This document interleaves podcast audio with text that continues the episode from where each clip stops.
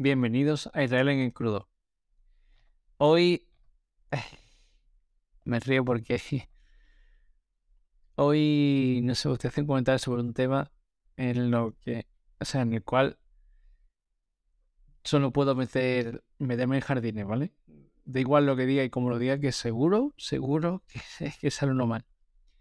Y es que hace una semana y pico me apareció una noticia de esta típica en el móvil cuando entras en Google Chrome, ¿vale? Que te, te la pone como sugerencias, ¿no? Según lo que busques.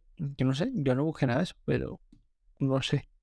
Bien, esto para el antipop está muy bien el, el ruido que va a hacer. Que, repito, ¿no? Me genera una noticia sobre copaternidad. Pues, pues vale, pues ya me llamó la atención. Todo se ha dicho, ¿verdad? Y y nada, ahora noticia, la leí un par de veces. De hecho, ya era tarde. Así que la dejé para el siguiente otra vez. y me llamó la atención bastante. Porque, bueno, en principio, ¿no? Hay aquí la noticia cita un par de, agencias y tal. Y entonces resulta que os voy a leer una definición muy, muy corta, ¿vale? Para que sepáis lo lo que es la copaternidad.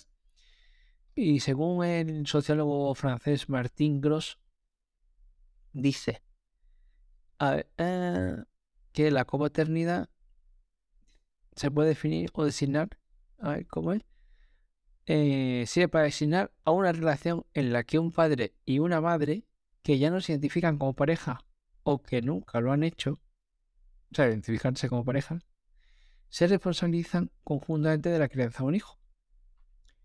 Y empezó a buena definición. Bueno, luego ya habla, explico un poquito más, ¿no? Pero esta definición es de 2001, o sea que, que es algo relativamente reciente. Y ya os digo que un sociólogo francés que bueno saber tal, ¿no?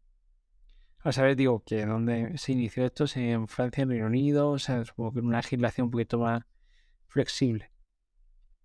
Y la verdad es que es muy curioso, ¿vale? Porque, como dice aquí, son dos personas adultas ¿vale? ¿Estáis de acuerdo? Que llegan precisamente eso, a un acuerdo para criar un hijo. Y uno diría, bueno, pues hasta ahí se puede decir que es, digámoslo así, muy, em, muy reducido lo que se entiende por un matrimonio. Civil, no, civil, ¿no? Venga, vale. O sea, ni siquiera religioso.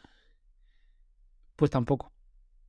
Porque en, en un en una pareja, en una relación, eh, digamos lo normal, clásica, estándar, yo sé, definirlo como queráis, se entiende que ese hijo es común.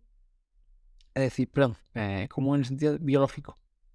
Pues aquí tampoco, ¿vale? Sí. Se ponen de acuerdo o llegan a un acuerdo para crear un hijo que no tiene que ser biológico de ninguna manera. Dice, bueno, vale, tenéis esta opción.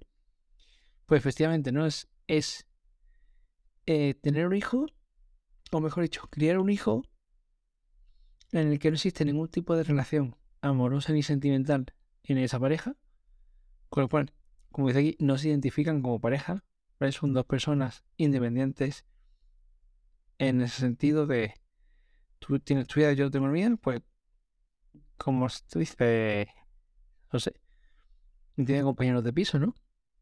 O compañeros de trabajo, porque serían compañeros de crianza, ¿vale? En lo que se entendería como copaternidad. En la que la única relación entre ellos es porque están criando a un hijo en común. Que digo, puede ser por gestación subrogada. O sea, aquí, hay, según la agencia, ¿no? Pues hay un par de agencias. Bueno, yo estoy mirando un par de agencias que son las que mencionan en, en la noticia, yo os digo. Y, y hablan de todas las opciones, ¿no? Pues inseminación artificial, in vitro, eh, gestación subrogada, adopción. Bueno, adopción creo que no lo pone. Entiendo que adopción implicaría una relación legal entre, entre ellos en el sentido de que tienen que ser una pareja reconocida. Entiendo yo que es así, ¿no? No lo sé, a lo mejor, aunque, sea, aunque no sea heterosexual, sino que sea una pareja homosexual, pues igualmente tendrían que tener una relación reconocida. Legalizada, digámoslo así. Pero yo digo que aquí no. O sea, desde el principio asumen, como uno de los comentarios ponía, eh, o sea, uno de, uno de, de las aplicaciones en una página web, como si fuera un, una pareja separada, pero desde el principio. Eh, es que sinceramente me parece mm, muy, muy curioso. No sé cómo. O sea, sí tengo una opinión formada sobre ello. Pero. Sinceramente me parece muy rocambolesco. A ver. Eh, desde el punto de vista de los adultos, ¿no? De, de los que van a ser. O sea, de los que van a llevar a cabo la copaternidad. Podría parecer bueno, pues mm, hasta cierto punto razonable, ¿no? Como dice aquí, llegan a un acuerdo, se conocen previamente, realizan un convenio regulador, con lo cual regulan todo lo posible. Todo lo posible es todo lo posible desde, ¿no? Como pone aquí, desde cómo va a ser la eh, fecundación, gestación, el parto, mm, educación posterior, valores, eh, yo sé, intentar regular lo más posible, ¿no? Incluso en qué régimen va a ser de visita, de custodia, en fin, todo. Todo, ya digo, como si efectivamente si fuera una pareja separada del principio. O sea, incluso antes de, de, de engendrar a ese, hijo, ¿no? Eh, no sé eh, cómo, cómo tomarlo, porque tú dices, no, que una de las, de, también de la eh, testimonios que daban, ¿no? Dicen, claro, es como una familia, como un equipo, ya, pero todos tenemos familia y yo digo que, es verdad que hay familias estructuradas, que problemas, que niños que, en fin, sus padres no han querido nunca y lo abandonaron. Si caso hay de todos los casos, o sea, no, no digo que tal, pero, o sea, no que decir que estas familias eh, salgan bien, obviamente. Si en este mundo tengo ver todo, por desgracia o por fortuna. Lo veo por fortuna muchas veces, ¿no? Pero bueno. Pero es que este, sinceramente, eh, entiendo que una familia es mucho más que un equipo puramente logístico, ¿no? De hecho, en fin, mucho, o sea, el que esté casado viva mm, con otra persona, entiéndese tu pareja mm, amorosa, sentimental, con la que quieres construir una vida juntos, te das cuenta de que eh, el convivir no es solamente parte logística. ¿Que es un peligro? Sí. Que sobre todo cuando empiezas a, tener hijos, al final vas cuadrando y tú lo llevas, tú lo recoges y entonces tal, y entonces, pero este tiene no sé qué extracular, el otro tal y entonces yo me cargo de la comida y tú te reencargas de no sé cuánto. Vale, eso es una parte que, seamos sinceros, el día a día es lo que tiene, ¿vale? Es importante. Pero sabéis que no es lo único, ni es lo que hace que esto permanezca, o sea, que esto, que el día a día, que la pareja permanezca junta. ¿Vale? Si me hago en este modelo, yo tenía que votar como, no sé, como asumir. Entiendo que hay situaciones de repito, de todos los casos. Y como ponía aquí, ¿no? Pues gente, en general, son perfiles eh, con una cierta edad, tanto hombres como mujeres, que no han encontrado esa pareja, que no han tenido esa ocasión por tiempo, por cuestión de trabajo, porque su prioridad era otra, porque no tienen suerte a nivel sentimental, etcétera, etcétera, etcétera. Pero eh, entiendo que, es como asumir ese fracaso, ¿no? Eh, no como pareja, porque no es la idea entre ellos dos, sino incluso tu proyecto personal, como asumir que va a ser va a estar toda la vida o no va a encontrar eso adecuado para tener esa familia o esos niños. lo veo complicado, sinceramente.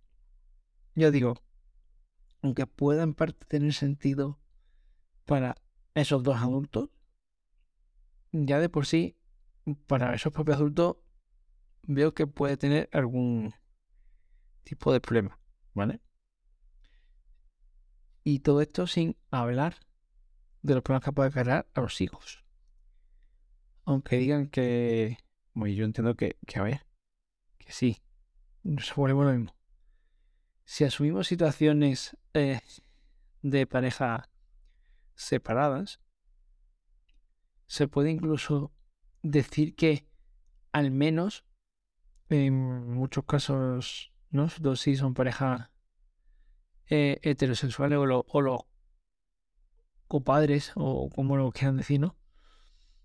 Son heterosexuales, puede decir que, bueno, que al menos es como una pareja separada en la que tienes los dos referentes, ¿vale? O sea, que puedes tener hasta su ventaja con respecto a, a un va de soltero a un soltero, ¿no? Digo, entiendo soltero que haya sido voluntariamente o porque la otra parte haya abandonado, en fin, a la, pareja, ¿no? O sea, se entienda. Vale, no sé, por buscarle algo, por buscarle, rascarle tal, pero aún así, sinceramente, mm, no por, o sea, por un lado, podemos asumir que un niño, sobre todo en ciertas edades, puede decir, vale, lo, asume como normal, pero porque, claro, obviamente ha nacido en, ese, en esa situación.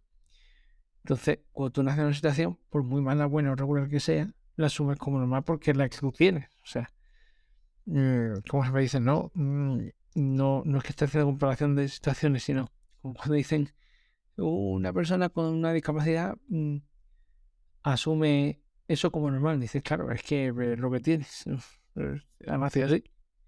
Pues aquí igual, ¿no? Dice, bueno, es que la situación para niño es normal, claro, es que ha nacido en esa situación.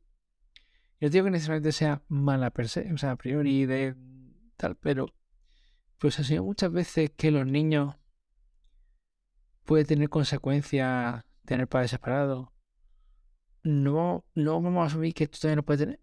Mm, o sea, a mí reconozco que a los hijos les puede acarrear algún tipo de, no sé, problemática, ¿no?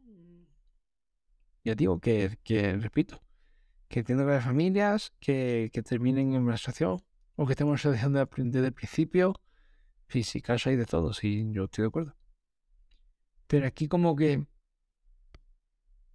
da la sensación de que, en fin,